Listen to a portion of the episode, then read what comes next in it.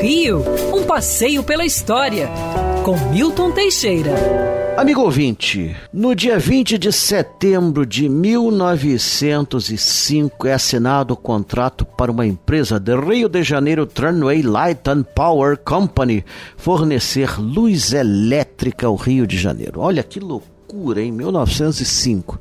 Até então, o que tínhamos na cidade eram prédios com geradores elétricos que forneciam alguma luz elétrica. Mesmo os bondes elétricos, eles tinham suas próprias estações. E a família Guinle tentava também impor a sua empresa, a Companhia Brasileira de Energia Elétrica, como a principal concessionária. Não conseguiu. A companhia canadense chefiada por Alexander Mackenzie, conseguiu solapar todas as concorrentes e assinou esse contrato milionário.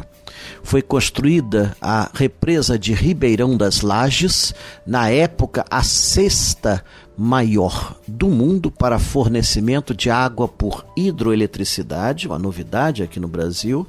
Foi construída a estação receptora do Catumbi, e em 1906 a cidade já era parcialmente iluminada à luz elétrica pela Light. Aliás, quando é inaugurada a Avenida Central, para você ter uma ideia, a Light não estava em condições de fornecer energia elétrica.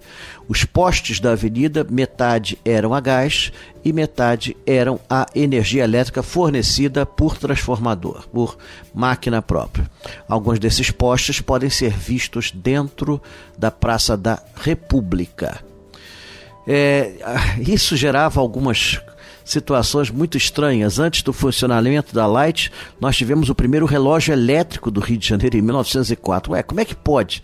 Simples, né? Fez um gato, fez um gato do relógio para as linhas de bonde elétrica.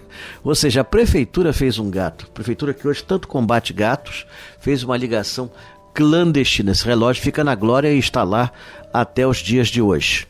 A Light dominou ah, o território nacional, é, passou às mãos do famoso tubarão norte-americano Percival Farquhar. E até os anos 80 foi uma empresa canadense. Nós compramos a Light às vésperas dela passar para o nosso controle.